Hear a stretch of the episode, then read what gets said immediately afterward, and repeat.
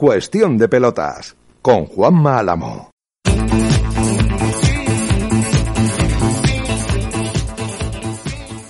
¿Qué tal están? Saludos. Muy buenas noches. Bienvenidos eh, a este martes, 22 del 3 del 22. Parece que es Capicúa el día, ¿no? 22 del 3 del 22, una Capicúa. Nos queda nada, nos quedan cuatro días para cambiar la hora. La semana que viene esta hora será, ahora, bueno, se seguirá siendo de noche, porque evidentemente eh, nosotros de día de día vamos a hacer un ratito en el mes de junio, si Dios quiere que lleguemos, que espero que sí. Eh, pero el sábado, si yo no estoy equivocado, que creo que no, se cambia la hora. Se cambia la hora. Mm, con lo cual es de agradecer. Se adelantan los relojes una hora, por lo tanto amanecerá temporalmente un poquito más tarde eh, en cuanto a luz solar y anochecerá mm, una hora más tarde, es decir, que a las nueve de la noche, nueve menos algo, será de día, lo cual eh, es bueno y es de agradecer. Y eh, como digo, pasará así. hay que fastidiarse, hay que fastidiarse lo que lo que esconde un parón mm, de este tipo, como el que estamos viviendo estos días, después de un 0-4 ya no se acuerda nadie de lo que pasó afortunadamente en el Santiago Bernabéu. Ha llegado la selección de la que no habla ni Perry eh, de momento. Eh, es más, hasta algún informativo deportivo de alguna tele autonómica se permite el lujo de hacer eh, el calendario del Real Madrid, obviando que en esa misma comunidad hay otro equipo mm, que disputa los mismos partidos que el Real Madrid en las próximas fechas. Es decir, los mismos partidos de Liga, los mismos partidos de las semifinales de la Liga de Campeones. Y encima, como no tenían nada que vender hoy, no se les ocurre otra cosa que decir algo así como que, eh, esto lo digo con respeto, pero me, me, llama la atención como compañero. Eh, algo así como que en 18 días se juegan todo. a ver, primero es un poco tremendista, segundo no es cierto, tercero el Atlético Madrid juega exactamente los mismos días, los mismos partidos, Evidentemente el Atlético Madrid no se está jugando un título de liga, pero es que el Real Madrid en 18 días tampoco se lo va a jugar. Tampoco se lo va a jugar. Con lo cual, mm, hay veces que no nos pasa nada por exigirnos un poquito más a nosotros mismos. Eh, más que nada porque que no caiga en manos de, la gente eh, informaciones que pueden sonar en un momento dado tan vacuas, ¿no? Mm, dicho esto, dicho lo cual, eh, es un día feo es un día, digo feo, es bueno porque la selección española está concentrada y eso es importante, mm, eh, pero luego es un día feo porque eh, han pasado cosas raras en el mundo del deporte. De verdad, cosas extrañas, cosas raras, cosas... Eh, bueno, la principal de todas es que Rafa Nadal mm, ha tenido que hacer un... No ha sido exactamente un comunicado, ha sido a través de, su cuenta de Twitter. ha, ha explicado que va a tener que estar entre cuatro y seis semanas de baja porque tiene una fisura por estrés, me han oído bien, una fisura por estrés, si no recuerdo mal, eh, creo que ha comentado que en una costilla. Eh, en el tercer arco costal izquierdo, que parece ser que se produjo en el partido de semifinales del partido de, eh, de Indian Wells. El tiempo estimado, según ha dicho Ángel Cotorro, su médico, para la vuelta a la actividad de don Rafael Nadal, es entre cuatro y seis semanas. Mm, yo desconozco, lo digo de corazón, ¿eh? o sea, desconozco si con un pinchazo en el, si cuando tienes un pinchazo en el pecho te, es, a raíz de una fisura de estrés del tercer arco costal izquierdo. Será así, será así. No tengo por qué dudar, eh, y menos de Ángel Ruiz Cotorro, que, que, a lo largo de estos años ha demostrado de manera absolutamente sobrada mm, pues su buen hacer como médico. Ha habido una noticia hoy que escribe nuestro amigo eh, Chema Fuente, compañero de Maneras de Vivir, mm, que es absolutamente surrealista y de hecho tanto es así que él ha titulado directamente Surrealista, dos puntos, esto está en, Mundo Aleti, en, en, Mundo Deportivo. En Inglaterra piden cambiar las reglas para evitar las trampas del Atlético. Mm, tal cual, ¿eh? O sea, lo han escuchado ustedes bien. Eh, me va a permitir Chema que con su cariño habitual eh, les lea una frase de, de ese mismo texto que escribe en las páginas ya digo, de mundo deportivo. Hasta un punto que roza el surrealismo, como por ejemplo pidiendo en algún medio un cambio de normativa para evitar que el Atlético pierda tiempo. El Daily Mail se descolgó este pasado lunes con un extenso artículo que aseguraba que el fútbol debería sacar una hoja del libro del rugby y parar el reloj cuando el partido está en pausa para evitar trampas como las del Atlético de Madrid. Eh, de verdad que es increíble. Sinceramente lo digo, es, increíble. O sea, hay cosas que a uno le llaman poderosamente la atención. Chorradas que a uno le llaman poderosamente la atención, como esta de la que estamos hablando. Eh, en este día tan raro, en este día tan raro, mañana profundizaremos mucho en esto con nuestros compis de baloncesto, con, eh, con Paco Simón y con Oscar Rebollo. La Euroliga ha excluido definitivamente a los equipos rusos para la temporada 21-22. Han escuchado bien. La Euroliga mm, excluye definitivamente a los equipos tal cual. Lo ha hecho oficial. Los equipos rusos no van a terminar la temporada 21-22 porque evidentemente la situación que hay en Ucrania estaban aplazados todos los partidos, pero la situación no parece que esté mejorando ni parece que se vaya a cortar en el tiempo. Por lo tanto, la Euroliga ha tomado la decisión hoy martes de que CSK, Zenit y, Unis Kazan eh, no van a jugar más partidos continentales. Esta decisión afecta también al Cuban en, la Eurocup y por lo tanto, mm, en un comunicado de la Junta de Accionistas de la Euroliga, eh, han hecho ese comunicado señalando básicamente lo que acabo de decir y que, como se anunció después de la Junta Ejecutiva de Accionistas celebrada el 28 de febrero, todos los resultados de los partidos de la temporada regular contra equipos rusos se eliminarán de cualquier cálculo de la clasificación de los equipos de la Euroliga. ¿Esto qué quiere decir? Pues esto quiere decir que, evidentemente, eh, la situación se modifica sustancialmente en la clasificación, y esto quiere decir que quedan 15 equipos en esa clasificación, que Barça y Madrid siguen siendo primero y segundo, 19-5 Barça, 18-6 el Madrid, Olympiacos Armani, FS Pilsen, Bayern, Maccabi y Mónaco serían los equipos que eh, vayan detrás. Ya digo que mañana eh, profundizaremos en, en, toda esta historia porque sencillamente, eh, bueno, llama bastante la atención, ¿no? Yo creo que llama bastante, bastante la atención. Eh, sigue disputándose la Vuelta a Cataluña, por cierto. Sigue disputándose la Vuelta a Cataluña, segunda etapa. Bueno, ¿y qué ha pasado hoy en la etapa? Pues eh, efectivamente, que, sigue eh, el equipo Bikes Exchange, sigue sumando y sumando y sumando y sumando. Por dentro de una etapa de la Vuelta, de la Vuelta a Cataluña que ha llegado a Perpiñán. Ya las, las carreras son muy abiertas, llegan donde, básicamente donde les, les da la gana. Simon Jay se ha dejado 30 segundos, pero en la victoria del australiano Caden en Grubbs. Por cierto, que de, la propia Vuelta a Cataluña ayer eh, dio la sensación de que había padecido, bueno, que era un problema cardíaco, era evidente, cuando Sonny Colbrelli entró en la línea de meta y a los 100 metros de entrar cayó absolutamente desplomado.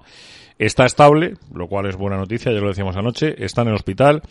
Mañana se le van a seguir haciendo pruebas y al parecer, al parecer, las primeras pruebas a las que se le ha sometido durante el día de hoy eh, han dicho que el episodio de pérdida de conocimiento con convulsiones y el paro respiratorio posterior que padeció, eh, bueno, pues que no había mayor problema que una mm, arritmia cardíaca inestable. Eh, benditos a Dios. Digo benditos a Dios porque así. Como siempre, pues hay gente que está evidentemente mm, en el nivel top del buen compañerismo, como es el caso de Alejandro Valverde, mucho ánimo y rápida recuperación eh, a Sonny Colbrelli tras el incidente de ayer en el final de etapa. Un grande abrazo, Sonny. esta mañana a las 10 y 22 minutos de la mañana el bueno de Alejandro Valverde eh, le mandaba ese mensaje a través de las redes sociales. Fantástico fantástico. O sea, como tenía que ser, no podía ser de otra manera porque además, eh, pues Alejandro tiene estas cosas. Y también en el mundo del ciclismo una noticia cuanto menos rara y de estas desagradables. Eh, Samuel Cabrera, que muchos no lo conocerán y no se acordarán ni siquiera quién es, Samuel Cabrera fue un ciclista de los primeros en correr el Tour de Francia. Lo hizo en el año 1983, es decir, 17 años antes de que empezara este siglo. Eh, tenía 61 años, digo tenía porque desgraciadamente ha fallecido, literal, por un rayo tal cual, o sea, tal cual.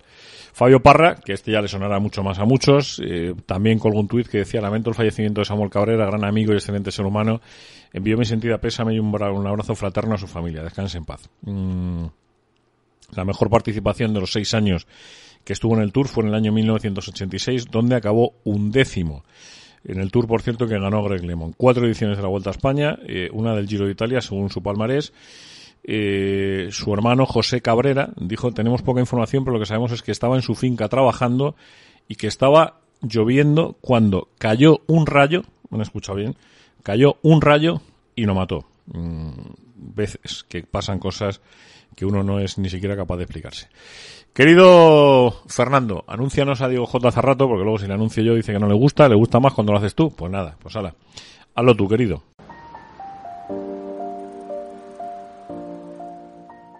La pedra de Diego J. Cerrato. Querido Juanma Álamo, queridos oyentes de Cuestión de Pelotas en Decisión Radio, ¿qué tal? ¿Cómo están? Muy buenas noches, decididos. Miren, eh, a raíz del festival, el festival, hay que decirlo así, el festival de tanto de Pedri como de Aubameyang anteayer en el Santiago Bernabéu, les quiero contar una pedra que me ha dado. Miren, jugadores que prometían mucho y luego se quedaron en nada, en la historia del fútbol hay cientos. No quiero decir que sea el caso de Pedri, pero de momento es un jugador que promete no mucho, sino muchísimo. Lo que es extraño es el movimiento al revés. Es decir, jugadores que no prometían nada y con el paso de los años se convirtieron en estrellas y ahí viene Obumellán. El actual delantero triunfador del Barça, Obumellán, comenzó su carrera sin suerte ninguna. No se asentó en ningún equipo hasta que el Borussia Dortmund le fichó del Saint Etienne. Y en Dortmund es cuando se dio a conocer al mundo. Pero hay cinco o seis casos más muy curiosos de ese tipo de jugador que no es que prometiera mucho y luego se quedó en nada, sino es que no prometía nada y llegó a mucho. Pues por ejemplo, Harry Kane. Harry Kane salió de las inferiores del Tottenham. Le costó mucho explotar. El Tottenham le cedió a equipos de la Premier y de la First Division. Y en una de sus vueltas al Tottenham, en el 2013, marcó 30 goles y hasta hoy. Por ejemplo, Paul Pogba fue criado en el Manchester United. En el club eh, no, nadie creía en Pogba. Se fue a buscar minutos a la Juve y de golpe se convirtió en un centrocampista de época. Tras dejarle irse gratis, el Manchester United, le recuerdo, que repescó a Paul Pogba por 120 millones de euros. Romero Lukaku. Pues mire, el mismo caso que Pogba. El Chelsea no apostó por él porque creía que no tenía nivel para el Chelsea. Salió gratis y cuando dio su mejor nivel en el Inter de Milán, el Chelsea le repescó. Sí, sí, le repescó, pero a cambio de 100 millones de euros. Otro ejemplo es Mohamed Salah. El Chelsea fichó a Mo Salah del Basilea, pero no tuvo minutos y se marchó en busca de estos al calcio y en el cacho el Liverpool se fijó en él cuando estaba en la Roma y le fichó y hoy es un delantero de época. Está muy buena. Robert Lewandowski. Hasta su llegada al Borussia Dortmund nadie confiaba en Lewandowski. De hecho, en Polonia le apodaban el fallagoles. Cuando despuntó en el Borussia Dortmund y lo fichó el Bayern Múnich, ha demostrado al mundo que es uno de los mejores delanteros centros de la historia. Y ya por último, Andrés Iniesta. Su inicio de carrera fue muy poco espectacular. Entre el mal momento que pasaba el Barça en aquella época y su poca brillantez, pues hacía presagiar, perdón, pues que era un juguete roto más de los de la Masía. Pero el tiempo y la paciencia dieron la razón a Andrés y le convirtieron en un icono del barcelonismo y en el autor del gol, que más feliz ha hecho a todos los españoles.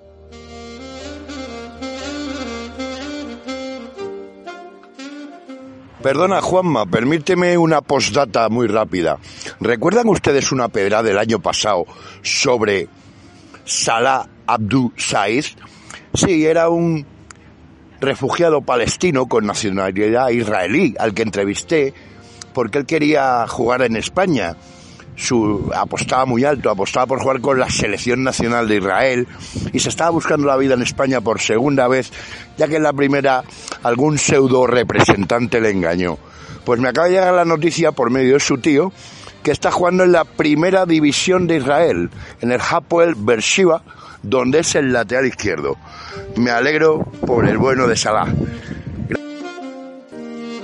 Y anúncianos también al teléfono en el que los oyentes tienen y pueden y deben mandar sus opiniones, ya sea de notas de voz, ya sea de cosas de texto escritas, ya sea básicamente, como decimos siempre, lo que os dé la real de la gana. Deja tu nota de voz en el WhatsApp de Cuestión de Pelotas. 675534089. Y yo tenía mensajes pendientes que se me había olvidado leer y que hoy no se me van a olvidar. Eh, buenas noches, equipo. Un saludo desde Linares. Cada día somos más. Un abrazo.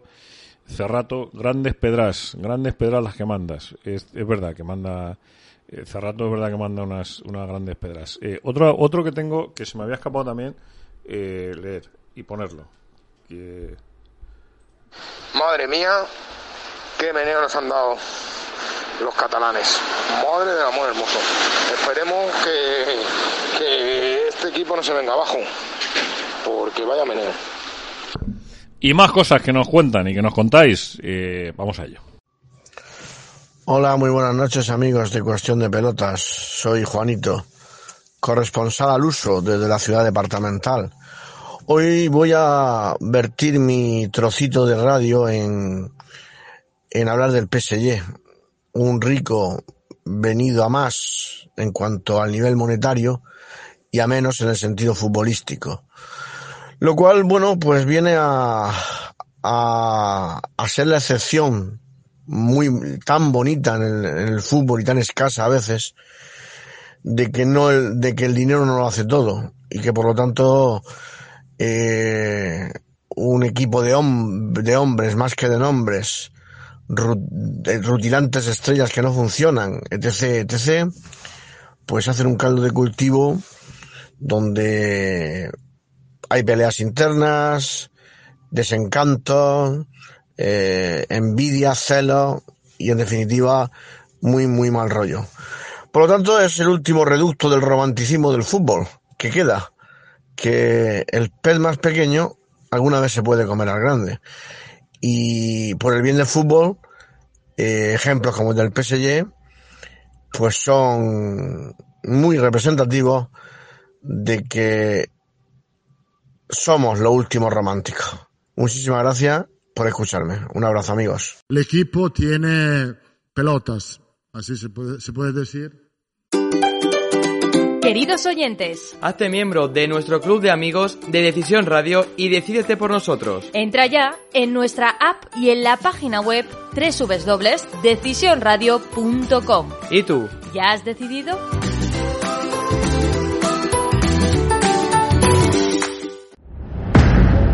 ¿Eres empresario, pymes o autónomo? Anúnciate con nosotros y forma parte de Decisión Radio. Ponte en contacto con nosotros al correo hola arroba decisionradio.com. Decídete por nosotros.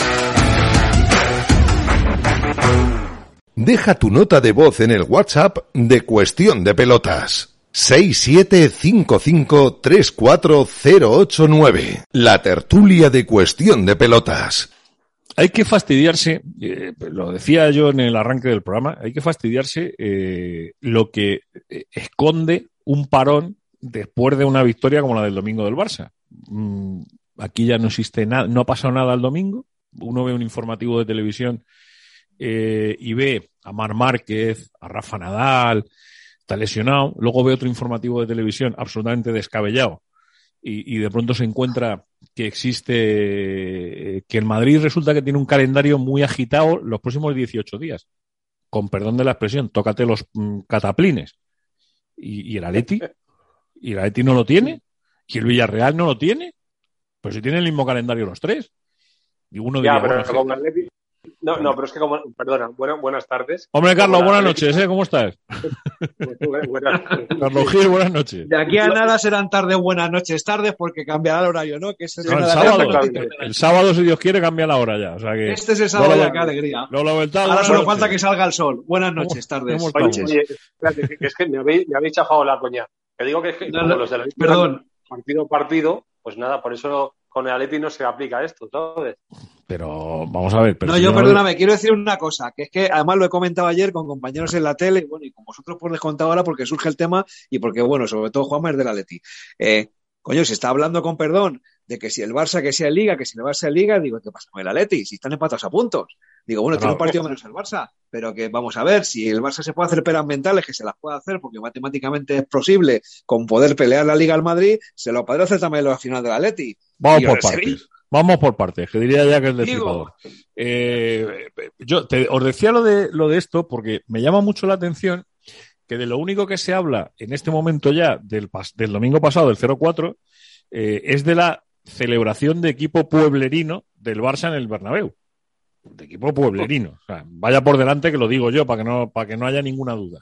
Porque hay que ser muy pueblerino para hacerse una foto en el césped los directivos del Bueno, Barça. eso es muy de la, eso es muy de la porta, que es muy de la de la vena del perfil de Joan Gaspar, recordáis. También hubo presidentes en el Madrid, por supuesto, muy forofos, como vamos a hablar de Jesús Gil, que en paz descanse, pero eso Florentino Pérez no lo hace.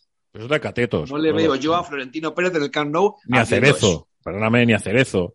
Tampoco, ni, a Pepe, correcto. ni a Pepe Castro, ni a, ni a, ni a Roch, eh, vamos, ni, ni, al, ni al presidente de Valencia. Es que, no sé, a mí me parece inconcebible. O sea, yo, Ahora, bueno, yo te digo como madridista, no sé lo que pensaba Carlos, a mí tampoco me ha sentado mal, porque entiendo el subidón, eh, no comparto desde el punto de vista ese de la, de la imagen institucional que lo hagan, no, no, no me parece bien, pero tampoco me ha dolido como madridista, me dolió el repaso que nos dio el Barça, evidentemente, eso sí, que se vamos. veía venir, por otra parte, se veía venir, luego si quieres hablamos, aunque ya hablaréis anoche, imagino algo entendido, pero me parece que institucionalmente, como imagen de club de, de la grandeza del Barça, no es, no es muy propio. Es más propio de un equipo de, for- vamos, de un grupo de forofos que se juntan y hacerse la foto recordatoria para los anales. claro, yo, Mira, a mí me parece que lo, lo de la foto está muy mal, pero lo que está mal de verdad es el planteamiento de Carleto. Desde un principio estuvo totalmente errado. Y, y es que de verdad, o sea, cuatro porque, porque no pudieron ser otro. que yo venía aquí a hablar de mi libro, que decía Fernando Buenanoble. No, vamos a ver una cosa. o sea, estos A mí me preocupa. Carlos, me preocupa Carleto, ¿eh? porque lleva, con perdón y lo digo claramente, alto y claro, la cagada de París, del planteamiento de París, y el otro día, no una, dos cagadas, la del planteamiento inicial y la, del- y la de la segunda parte. Digo, a mí este hombre me empieza ya a preocupar. No, no, también, pero por otro lado te digo, es que tampoco tenemos muchos mimbres. Que no, nos- que no se nos olvide esto, ¿eh? Que para mí, al principio de la temporada me dicen de ganar la liga y digo, encantado, ya está. No, no aspiro a más porque es que no se puede aspirar a más. Pero vamos, que el Garleto lo hizo muy mal, muy mal el domingo, pero es que, ya te digo, tenía, o sea, es que eh, están fuera de juego siete, ocho jugadores que no se, que no se manejan para nada.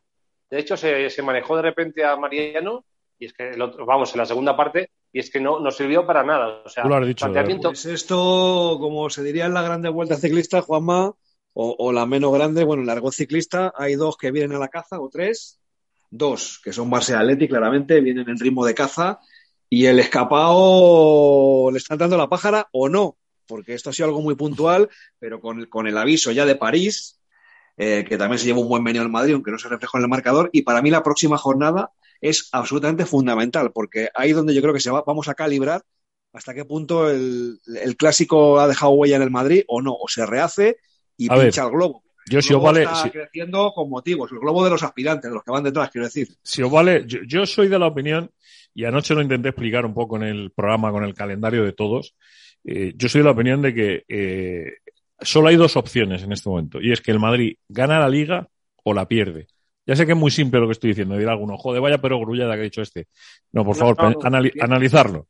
sí, es sí, decir, totalmente con razón. O el Madrid gana la liga, o el Madrid tiene muchos puntos de ventaja. Sí, que sí, quedan nueve jornadas, está claro. El resto, Pero- el resto si, si, si, si sucediese algo rarísimo, y es que el Madrid no gane la liga, estaríamos hablando de la, de la opción B, y es que el Madrid la haya perdido. Pero no es que no la haya Sí, ganado, sí. es que la ha perdido. Bueno, pues, pues un poco como el Atleti el año pasado, que la ganó en la última jornada en, en- en- en el, en- en el último gol en Valladolid.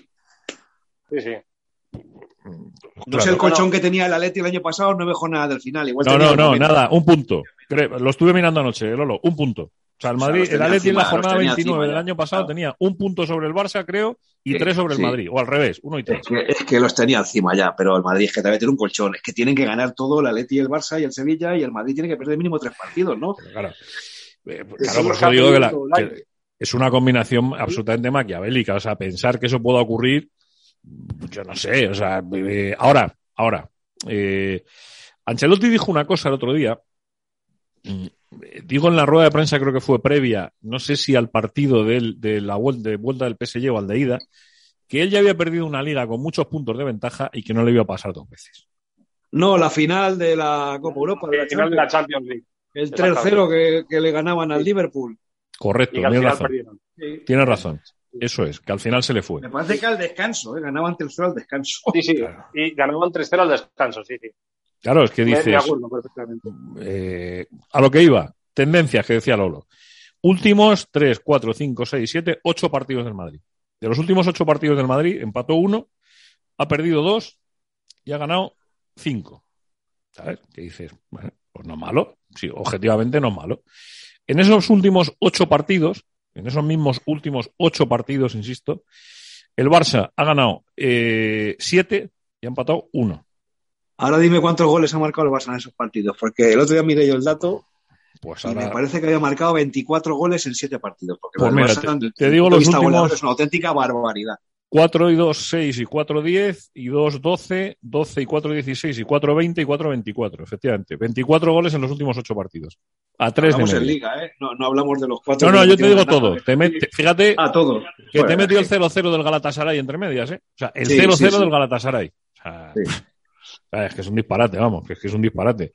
Es que le hizo 4 al Valencia, 4 al Nápoles, 4 al Atlético. Al Eh, cuatro al Atlético Madrid, cuatro al Madrid. Claro, es que lo del Barça en, los- en- en- en el último mes es que es de volverse loco, o sea, de volverse loco. Pero Es que ¿sabes el lo que pasa? Que aquí. No, no, pero es que eh, la liga es el, es el campeonato de la regularidad. Y en eso, eh, lo siento, pero el Real Madrid está muy encima. Y yo estoy de acuerdo contigo. O lo gana el Madrid o lo pierde el Madrid.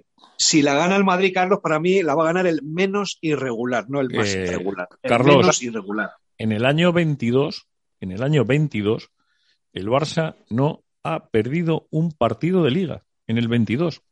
Ha empatado a dos con el español y todo lo demás, bueno, ya uno con el Granada. Son victorias. En todo lo que llevamos de año 22. Sí, pero es que la liga se compone del año 21 y el año 22. Que sí, vamos, si eso, si eso es innegable, si eso no te lo voy a discutir. Lo que te- y no- además que yo no soy, que yo no, yo soy el defensor de la, de la hipótesis esta de la conjura imposible, que es que me parece una conjetura imposible lo del Barça. Pero Bueno, hay un precedente que recordaréis todos, que es el que se está recordando ahora. Yo me acuerdo porque como madridista lo sufrí, que fue el de los Galácticos con Queiroz, que aquello fue uno de los mayores desplomes que se recuerda en la historia de un equipo de fútbol. Un equipo que aspiraba al triplete y, y fue perder, creo que fue la final de Copa, ¿no? Con el Zaragoza de Montjuic. Y a partir de allá eh, les echó el Mónaco de la Champions, palmaron la liga cuando iban también con unos puntos de ventaja. Lo que no recuerdo es los puntos. Yo creo que no eran tantos como ahora tampoco, pero fue un desplome absolutamente brutal.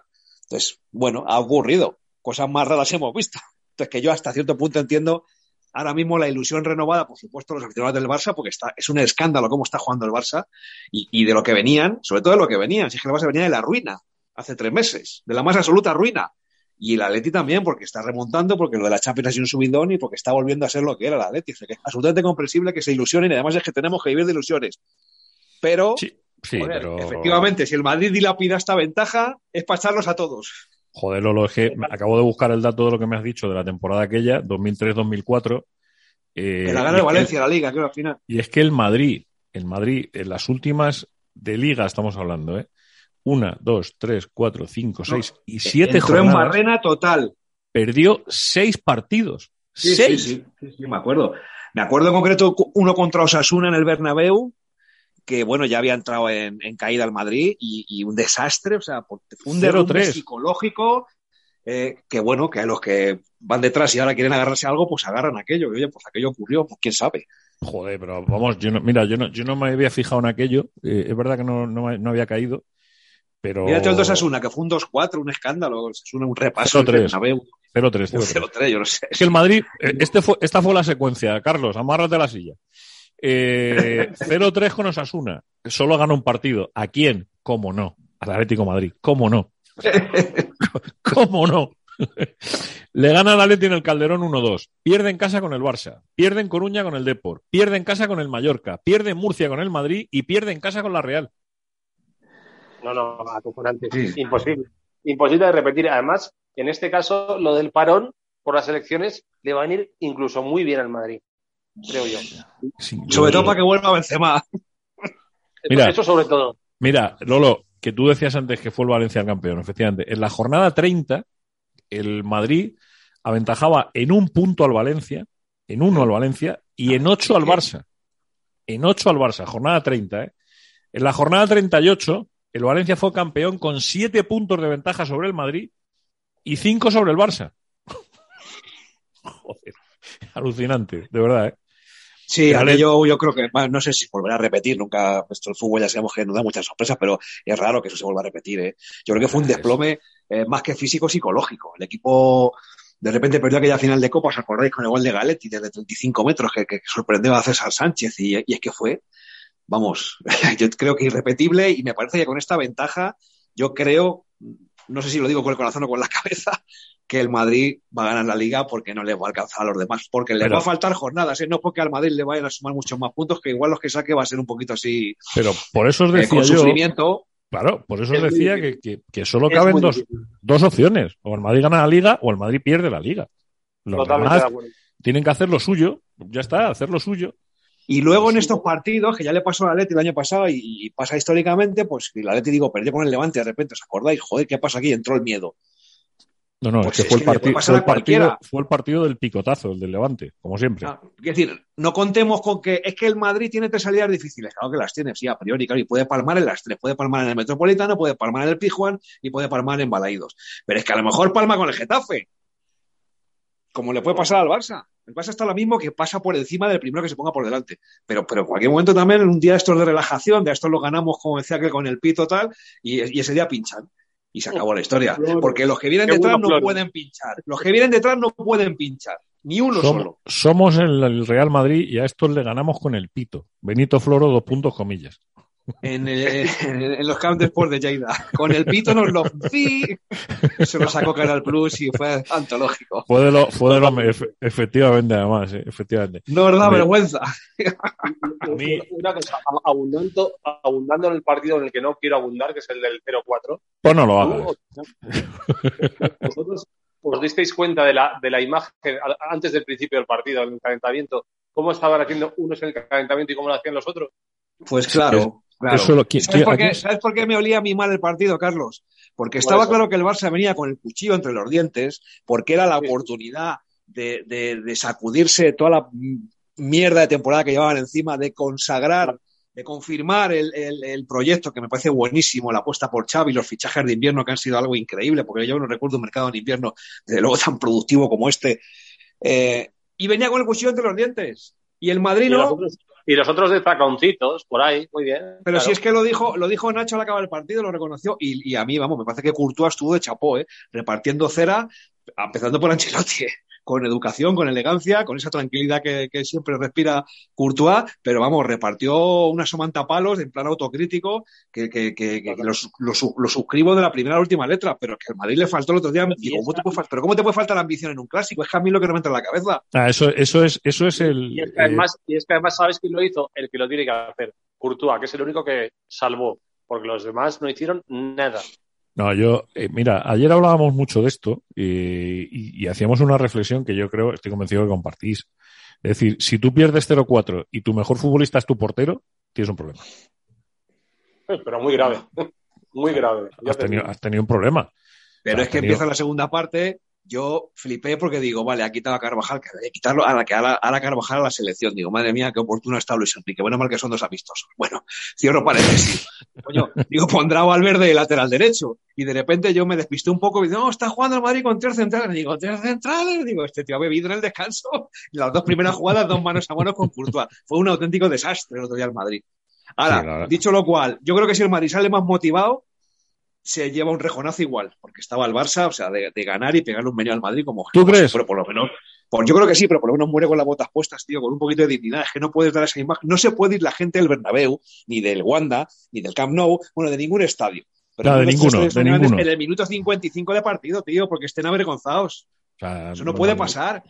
Mm, Independientemente, como he hablado con varios madridistas, independientemente de que eh, haya muchísimas dudas sobre si la entrada de Aubameyang a Cross es naranja o roja, independientemente de eso. Me han sacado roja por eso este año, me han sacado roja, pero vamos, que no me, a mí me parece una anécdota. O sea, el, ba- el baño Sí, fue antológico, No, eso es de principio a fin. Yo creo. Por cierto, Y si- no, es por, no es por cambiar de tercio, pero y lo que le pasó al Getafe en San Mamés, que a pesar de, lo- de las, vamos, del pedazo de robo todavía empató, también gracias a Soria, pero empató. ¿Eso lo visteis alguno? No, Sí, sí, yo vi el partido. Yo sí, reconozco- y me, y me- reconozco y me- que no, y me cabré un poco también, sí, con el arbitraje, pero vamos, ¿sabes las veces que tiró la Atlética a portería, no? No, sí, al final 40.000. ya te digo. 22 Claro. veces, hizo 10 paradas Sí, sí. Soria, de gol 3 o 4. Es decir, que Sí, sí. Hay, que, hay, que, hay que analizarlo todo en el contexto, pero, pero entiendo lo que dices y yo también hubo un momento que me cabrea porque hubo ahí una- un par de, de decisiones que no, en fin. Pero vamos, que, la, que, que pudo ganar el Atleti Bilbao tranquilamente, más allá de algún que otro error arbitral, que lo hubo. Vamos, un, un error como en la Copa de un Pino. En, en la cosa esta que fue el penalti que luego se, se salió para afuera y todo eso, o sea, Sí. en principio es una entrada, pero criminal a Llené.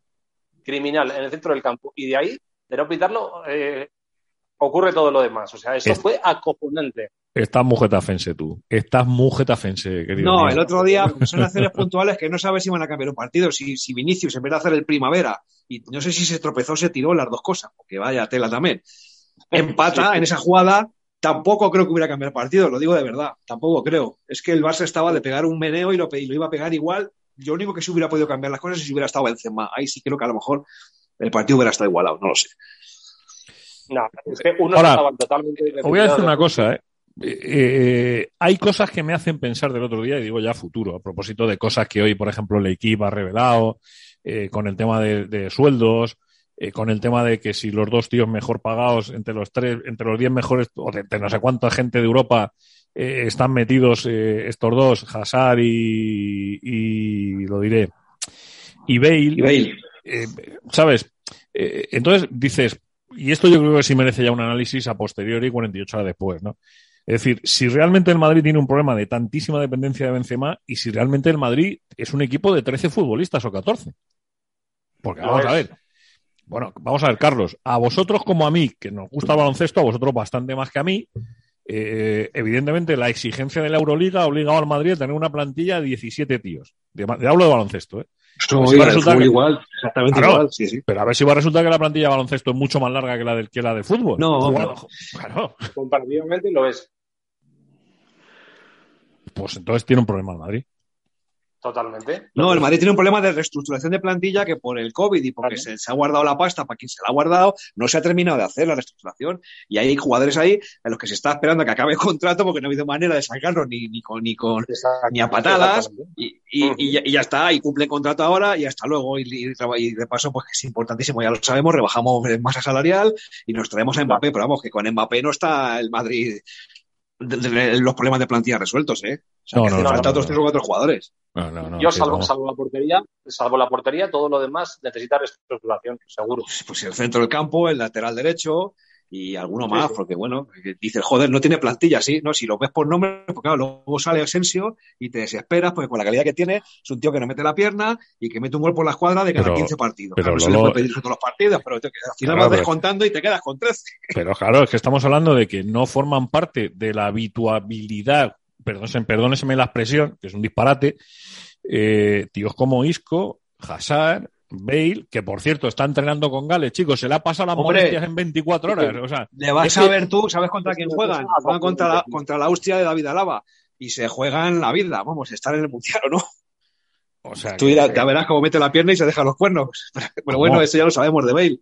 pero, pero, pero, ¿y qué haces con tíos así? Bueno, te he dicho Bale, Hazard, Isco, eh, claro, es que yo miro la plantilla, ¿no? o sea, que el otro día tenía que salir Mariano, Mariano, Jovic, con Sí, todo sí. mi No, respeto. es que el otro día a lo mejor había que haber puesto a Mariano de inicio, aunque se me. eh, quiero decir, hay que poner un delantero centro. Yo lo hubiera hecho. Y si, y si, y si palmas y te meten un rejonazo, por lo menos dices, oye, he tomado decisiones más o menos razonables con lo que tengo. Sí, Pero porque luego lo de Modric no le el sale bien y luego lo del descanso fue un disparate total. No, no, totalmente de acuerdo. El, el- Sí. Ya desde el principio estaba mal hecho lo de Carleto. Y yo sí, yo hubiera sacado a Mariano, por ejemplo, sí, sí. Si le, si le sale mal el tema, que es lo que tenía pinta. Pero pues si es que jugaron, pero si es que jugaron Piqué y Eric García, que son muy buenos los dos. Bueno, a mí Eric García no me convence mucho, pero bueno, hay que reconocer que el chaval, eh, bueno, por algo le lleva también Luis Enrique y, en fin, eh, jugaron a placer. Jugaron a placer. También te digo una cosa, ¿eh? la probabilidad de que un futbolista del Barça vaya a la selección en este momento es mucho más alta de la que vaya uno del Madrid. Pero por una Incluso un cuestión. portero que no conocemos de nada. Claro, pero, pero vamos a ver, pero por una cuestión muy básica también, es porque en el 11 del Madrid hay un futbolista español, en el 11 titular del Madrid, y en el 11 titular del Barça la media son 4 o 5. O sea, digo que también es una cuestión estadística, ¿eh? o sea, cuidado, también lo digo, ¿eh? o sea, que, que- que es una cuestión, es como el Atlético de Madrid. Si el Atlético de Madrid en su 11 es el equipo que menos futbolistas nacionales intervienen últimamente, si hay un tío solo que es Marcos Llorente y Coque, dos, pues los dos están en la selección. Claro. Claro, claro. Como tiene que ser. Pero vamos, que sí, que efectivamente por, porcentualmente, pues eh, de todas formas, si el Barça vuelve a recuperar el estilo Guardiola, que fue el que nos hizo campeones del mundo con la selección, no lo olvidemos, por lo menos la base de la selección, nos guste más o menos a los madridistas, a mí me encanta porque es la selección y ahí me, me quito la camiseta al Madrid. Eh, pues volverá a, ser, volverá a ser la base de la selección, el Barça, y ya está. ¿Tú crees? Mira, os pregunto a los dos, porque esta, esta conversación la tuvimos durante la narración el domingo, la tuvimos ayer en la tertulia y hoy la volvemos a tener. Yo le pido a los oyentes que quieran mandar mensajes al 675-534-089, 675-534-089, que lo hagan. Porque yo creo que en este, este Barça, si me permitís la expresión, ¿eh? que igual estoy equivocado, eh, y y me baso un poco en lo que dijo Xavi en aquel reportaje sobre Luis Aragonés y sobre la selección, que el tío que más le había influido como entrenador había sido Luis Aragonés. El que más. Era el que más. Eh, yo creo que es una evolución de aquello, porque esta selección es, mm, se parece mucho a la de Luis, mucho. Pero yo creo que está más, eh, eh, que este Barça está un poco más evolucionado. Es más rápido, toca mucho más deprisa, no cuece las jugadas. Acordabas del Barça aquel de Guardiola que, que cocía las jugadas, o sea, que era pim, Sí. pum, pim, pum, pim. Bueno, pum. que no tiene exactamente los mismos jugadores. Y la virtud al final de un entrenador, por, por muy de cajón que parezca lo que voy a decir, es eh, jugar en base a los jugadores que tienes. Que hay entrenadores que no, que intentan encabezonarse con un sistema aunque no tienen los jugadores para jugar así. Correcto. Que los hay que lo hacen. Pero este Barça más vertical porque tiene jugadores muy veloces además. Y bueno, es que la apuesta de Xavi está claro, sí, sí. Yo a mí me parece mejor porque es más divertido, de luego. Por eso digo, ¿eh? o sea, por eso os pregunto, Carlos, ¿a ti qué te parece? No, no, a mí me parece, primero, que, mira, Luis Enrique, mira que me cae mal, pero lo está haciendo muy bien con la selección, ¿sabes? Lo está haciendo muy bien porque está poniendo primero su nombre al de la selección y yo creo que sí, que en el sentido, vamos, el Barça es la columna vertebral de la selección española, pero no por eso yo voy a ser menos de la selección española, es decir, es mi, es mi país, ¿sabes? Aunque no sea el de ellos, que son los que más jugadores tienen, algunos dicen que no son el de ellos, a mí me parece que es mi país y eso está por encima de todo, ya está. Eh, lo, ¿Sabes? Pueble la selección, quien lo pueble, da igual. Uno del Barça, uno del Madrid, uno del Atleti, es lo mismo, es la selección española, punto. y la, la esencia, la esencia, Juanma, es más o menos la misma, ¿eh? porque al final es el estilo Barça, el ADN este del que tanto sacan pecho. Ah. Te lo digo porque a mí me recordó, el 0-4 del domingo me recordó, y en ese estuve en el Bernabéu y me fui antes de que acabara el partido. Pero vamos a ver, tú eres el que se quejaba de que la gente se vaya, me cago en la leche. No, pero claro, bueno, tiene, a ver, tiene su explicación, ¿eh? Eh, no, no, no. eh, yo pues, creo que esto lo conté un día en alguna de las tertulias que hemos tenido. Yo aquel día me invitaron a un palco VIP. Ya está, no mi- No me- sigas. no, eh, no, pero es que, es que estaba lleno el palco VIP de, de culés, estando en el Bernabéu, y hubo uno que me estaba sacando de quicio. Ya digo, esto en mi casa no me lo puedo. Y antes de acabar mal, pues cogí y, no- y vamos, que no fuimos. Y acabamos de pie en un vomitorio un poco de mala manera, porque imagínate un Madrid-Barça aquello lleno, no se podía, bueno, se junta un poco todo, pero efectivamente ya en el 2-5 dije, mira, me voy. Y aquello fue un poco como lo del, lo del otro día, ¿eh? que es que pudo ser un 2 un 2-6 otra vez, un 2-7 el domingo, tranquilamente. O sea, es que pudo, lo pudo ser. Y la esencia es la misma. Mm, quizá magreando, como diría que el menos la pelota, puede ser más vertical, pero básicamente, o sea, es que te quitan la pelota y no la ves. Y yo es lo que digo, vamos a ver, un equipo como el Madrid, que tiene jugadores de calidad en el centro del campo, ya con una edad, y eso también se nota, pero no le puedes discutir la posición del balón al Barça, no puedes intentar salir a jugar, no sé si es lo mismo, pero no, es que el Madrid se salió atrás y dijo, venga, ya como diciendo, venga, ya sabemos que la pelota es para vosotros, ahora aquí. Pero es que ni siquiera defendió bien. No, no, defendió muy mal, de hecho. No, pues ya te digo, yo el, el problema lo pongo desde el principio en Carleto y en que unos estaban totalmente a por uvas y los otros estaban totalmente entregados en el campo y al final eso pues quieras o no, se nota muchísimo desde el principio. Y porque está Courtois. Si no, de otra, de otra cosa hubiéramos hablado más, ¿eh? A mí Porque me... nos habrían haber podido meter ocho, tranquilamente. Ya bueno, pero, pero se quedaron en cuatro. Se quedaron en cuatro. Y lo único que es cierto que, que bueno, pues que hay gente que está empeñada en, en- en que esto ha servido para darle vidilla a la liga. A mí me parece que ninguna. En este momento Hombre, ninguna. Ojo, en este poquito sí, un poquito sí. En este Yo momento. Porque ya, mm, bueno, está, está en, en el ambiente, en los debates, eh, eh, pero, pero ya, y yo te lo digo como madridista, ¿eh? ya dices, "Uh, cuidado, ¿eh? A ver esto, por eso digo que el partido de Vigo es absolutamente fundamental. Y como dice Carlos, nunca se sabe, ya lo veremos, ¿no? Lo que pasa en Vigo, pero creo que este parón le va a venir bien al Madrid. O no, porque a veces te dicen, no, mejor jugar rápido el siguiente, la revancha, que esté. pro-". Yo creo que le va a venir bien, sobre todo porque los jugadores. le va a venir muy bien. Y especialmente Benzema y Mendy. No, es que Mendy nos metemos mucho con él a veces porque, es, porque técnicamente no es, no es muy sobrado el chaval, pero de- defensivamente y físicamente el otro día, desde luego, no le hubiera hecho los rotos que le hizo eh, Dembélé a Nacho, que eso también se veía venir. Se veía venir. Pero además, desde, desde, desde el, me- desde el medio del campo ya se veía venir. Efectivamente. Pero para mí ese es el partido de la jornada en la que es, es para calibrar el daño que al Madrid le ha podido producir esta, esta goleada, o si se ha recuperado y gana en Vigo y dice, "Ch, ya está, o sea, esto se acabó, quedan ocho jornadas y seguimos manteniendo la distancia y ya el globito pinchado. Para mí es el partido clave, luego habrá más después. Pero si gana ese partido el Madrid, a mí me parece que entonces sí ya no hay liga. No, no, lo bueno es que quedan todavía dos semanas para eso y hay tiempo más que de sobra para lamerse las heridas y para volver a empezar desde cero, que es lo Que que, hay un. Barça-Sevilla, esa jornada hay un Barça-Sevilla, que estando como No, está el Barça, claro, es que, que, es ganará, que parece que el Barça no va a jugar con nadie, o que el Atleti no va a jugar con nadie. Es que hay un Atleti Sevilla, un Barça Sevilla. Hay un, es que quedan, quedan un chorreo de partidos, ¿eh? Un chorreo, ¿eh? Un chorreo. Otra cosa, yo insisto, es que, la, que esto se redujese un poquito. Bueno, dejarme un segundito que haga una parada rapidita eh, y tenemos que invertir un poquito de tiempo con Rafa Nadal, que el parte médico no ha podido ser. Bueno, sí, podía haber sido peor, pero ha sido malo, muy malo. Eh, nos quedamos sin Rafa una temporadita y yo quiero hablar de esto porque me parece que es importante. ¿Eres empresario, pymes o autónomo? Anúnciate con nosotros y forma parte de Decisión Radio. Ponte en contacto con nosotros al correo hola arroba decisionradio.com. Decídete por nosotros.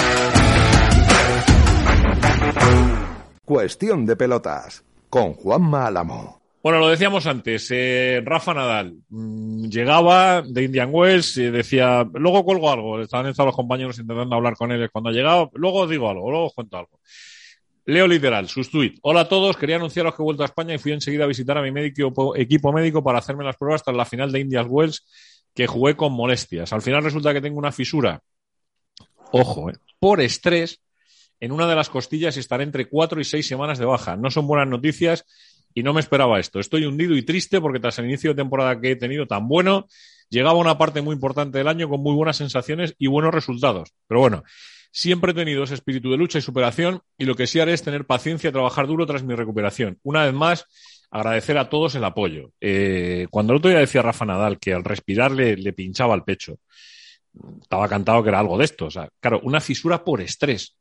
Eh, Carlos, Lolo, mmm, yo estoy, a mí, aparte de lo que significa esta, esta, lesión, del momento, de lo que le pilla por delante, porque si esto es, si le pilla todo, estamos hablando de que tenía Monte Carlo del 10 al 17 de abril, tenía el, el Barcelona Open Bank, que si yo no recuerdo mal era el Godó, del 18 al 24 de abril, el Mutua de Madrid Open del 1 al 8 de mayo, Roma y Roland Garros del 22 de mayo al 5 de junio.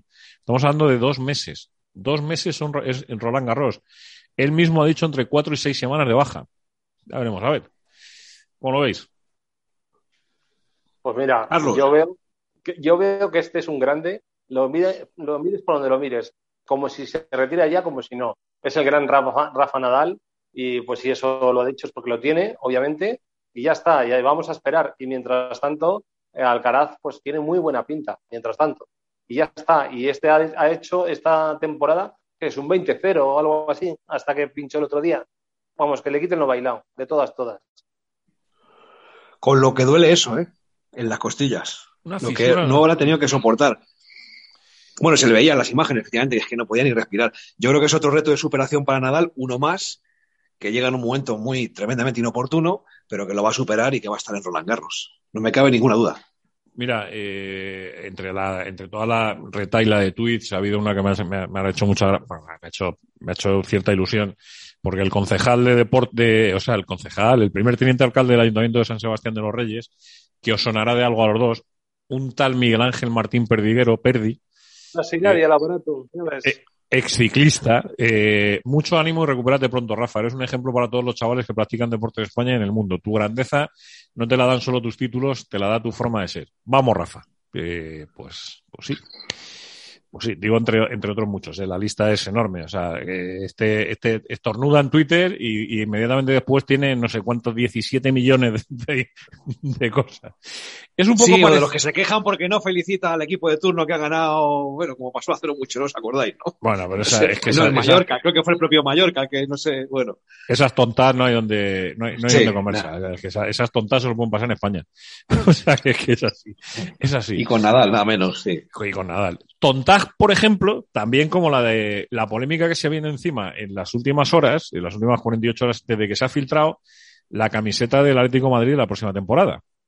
Y Madre una camiseta que eh, hoy explicaba Alberto Romero Barbero en, en, en la en marca.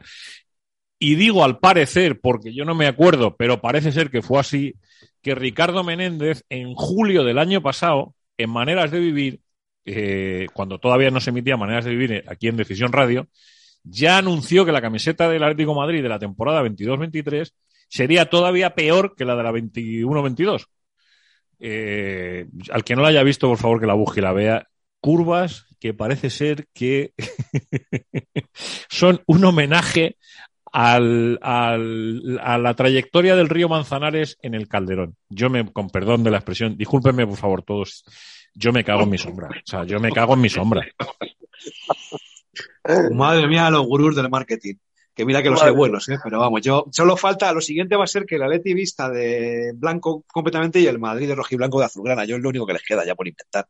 Pero si esa camiseta es más blanca que roja, Lolo, por Dios. Si pero ¿qué os parece que el otro día el Madrid, pero qué sentido tiene? Yo lo intentas siempre de un punto de vista lógico y desde la ignorancia, que yo me dedico en parte un poco al marketing, pero vamos, soy un neófito comparado por supuesto con, con esta gente. ¿Qué sentido tiene que saques una camiseta negra, un clásico en casa para celebrar los 120 años de historia? Pues cógete una blanca con cordones de los años de Quincoce si quieres, que lo hicieron además no sé qué día con lo- en los videomarcadores con la foto de los jugadores y quedó precioso. Coño, el Atleti lo hizo con la camiseta del centenario, que era, una, era un homenaje Exacto. a aquella camiseta antigua. está. No, quieren ir más allá y ya en el afán de innovar, de sor- no, si sorprender nos sorprende. Otra cosa es que nos guste y que luego las vendan.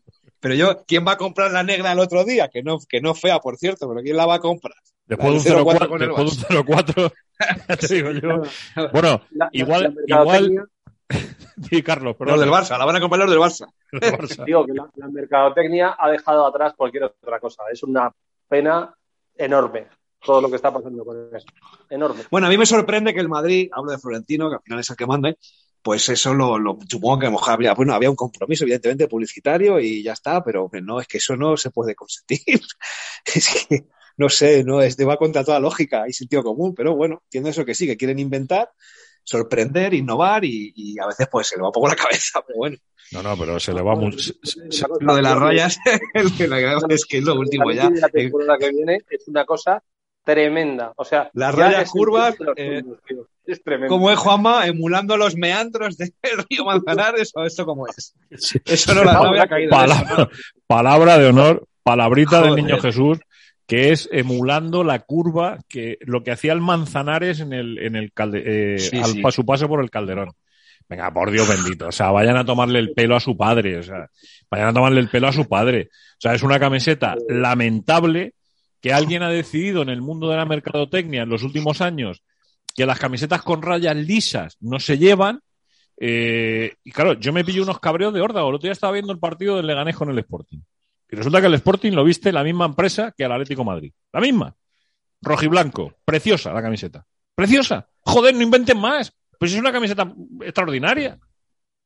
Pues nada, tiene que ser una camiseta con rayas horizontales. O sea, perdón, eh, con curva. Emulando la trayectoria del Manzanares a su paso por el Calderón. Madre Es un eso homenaje. de, con perdón, de haberse tomado algo, algún tipo de psicotrópico, alucinógeno. Sí, sí. Con todos mis respetos a los grandes profesionales que ya insisto que los hay y auténticos genios de la publicidad, pero no, no, no se comprende. Pero esto es como. eh, Carlos, ¿qué estabas diciendo? Que iba a decir una, iba a decir una barbaridad y casi prefiero que hables tú, porque voy a, voy a decir un disparate. Es que yo voy a decir otra. Digo que emulando cómo está un tío de borracho a las 5 de la mañana. Porque... A la hora de trazar rayas. Igual, pues igual es que, sí, igual es que algunos las rayas se le han torcido, sí, sí, puede ser. Más, Pues sería, sería otra manera de verlo, sí, que las rayas se le han torcido. Y lo de la camiseta negra del Madrid, eh, ya te digo yo que el que no lo va a olvidar nunca es el community manager de Telepisa. O sea, en su vida lo va a olvidar. O sea, mm, después de ese tuit que ha quedado para la historia de, de la comunicación, ¿los del Madrid ya van directamente vestidos de árbitros o soy yo? Y lo pone Sí, sí, sí. Telepizza. O sea, se quedan tan panchos.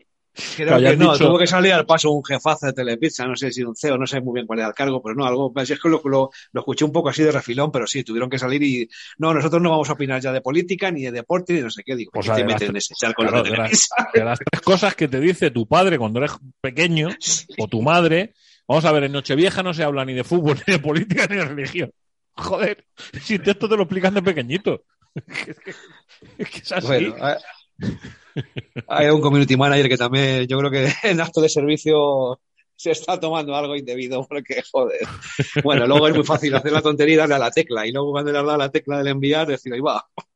Claro, Bueno, pero imagino que son algún chaval joven que es un poco inconsciente, pero hoy por hoy en redes sociales hay que, hay que hilar muy fino. Bueno, oye, la última que os hago, eh, que mañana, mañana profundizaré en esto con Paco Simón y con Oscar Rebollo. Eh, ahora os lo, digo simplemente así por encima para que me deis una valoración. La Euroliga ya lo ha hecho oficial. eh, los equipos rusos no van a acabar la temporada 21-22. eh, directamente suspendidos todos los partidos que habían jugado la Euroliga. Carlos. Pues mira, a mí me parece muy bien, incluso lo están haciendo un poquito tarde, pero es una muestra más de que el deporte está volcado con la sociedad. Y me parece muy bien, ya te digo, muy bien. O sea, ese es el corte, se les ha echado, queda, la clasificación queda en 15, eh, 15. En la Euroliga quedan 15. Pero Y es- otro. Es importante, ¿eh? Es importante porque CSK, Unis Kazan y Zenit de San Petersburgo están fuera. O sea que fuera, fuera, directamente. Y y, y Lokomotiv Cuban en la otra.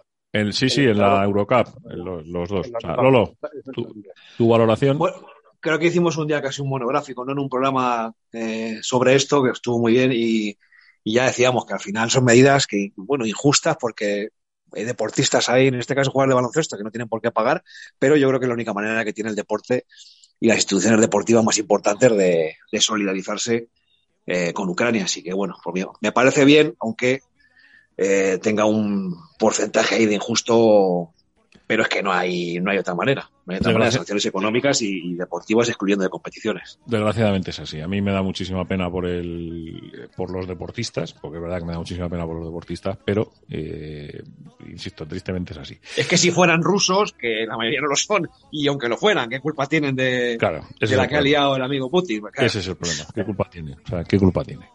Carlos Gil, un placer, ¿eh? Hermoso mío. Igualmente, igualmente. Hasta más ver. Ya a ver si despido esto, que me queda nada, me queda un suspirito para despedir y luego viene el golf. Eh, querido Filigranas. Oye, que pasen rápido estos días, que esta semana de 10 días de informativamente hablando, travesía en el desierto total, ¿eh? Salvo la. Fórmula 1 al fin de creo que nos vamos a comer con perdón los mocos, pero bueno, que pasen rápido. Son que nos viene la Champions, Uf, y con dos partidazos de España, ¿eh? Albania e Islandia. Decisión Madre- Radio, los partidos de, bueno, sí, los partidos de España son que mejor que no juegan la repesca. Hay un Por Portugal cierto, casi seguro Italia que va a ser alucinante. Que ya lo anuncio. se queda fuera del mundial. Que no quiero que se me olvide, que ya lo anuncio. El sábado estrenamos en Decisión Radio el primer programa temático de la selección española de fútbol. Vamos a España. Sábado a las Muy 8 de la tarde, de 8 a 9 de la noche. O sea que no está mal, ¿eh? No está mal. Otra no gran está mal. iniciativa, Decisión Radio, hay que seguir creciendo. Tu colega que, tiene cada ocurrencia. eh, Sí. y que sea siempre con, con el deporte por bandera. sí, hombre. vamos. La emoción, la pasión y el espectáculo. Si Dios quiere, sí. Un abrazo muy grande a los dos. Igualmente, cuidaros mucho. Bueno, pues hasta aquí ha llegado esta cuestión de pelotas de hoy, ¿eh? de este 22 del 3 del 22. Mm, días capicúas, días raros ¿eh? que estamos viviendo en el mundo, días de expectativas, días de, de seguir viviendo alrededor de los tuyos, de los que quieres y de mirar poco más allá, porque ni el futuro es nuestro ni nadie sabe lo que va a pasar. Sean felices a pesar de todo. Hasta mañana. sepan que en su interior sopla fuerte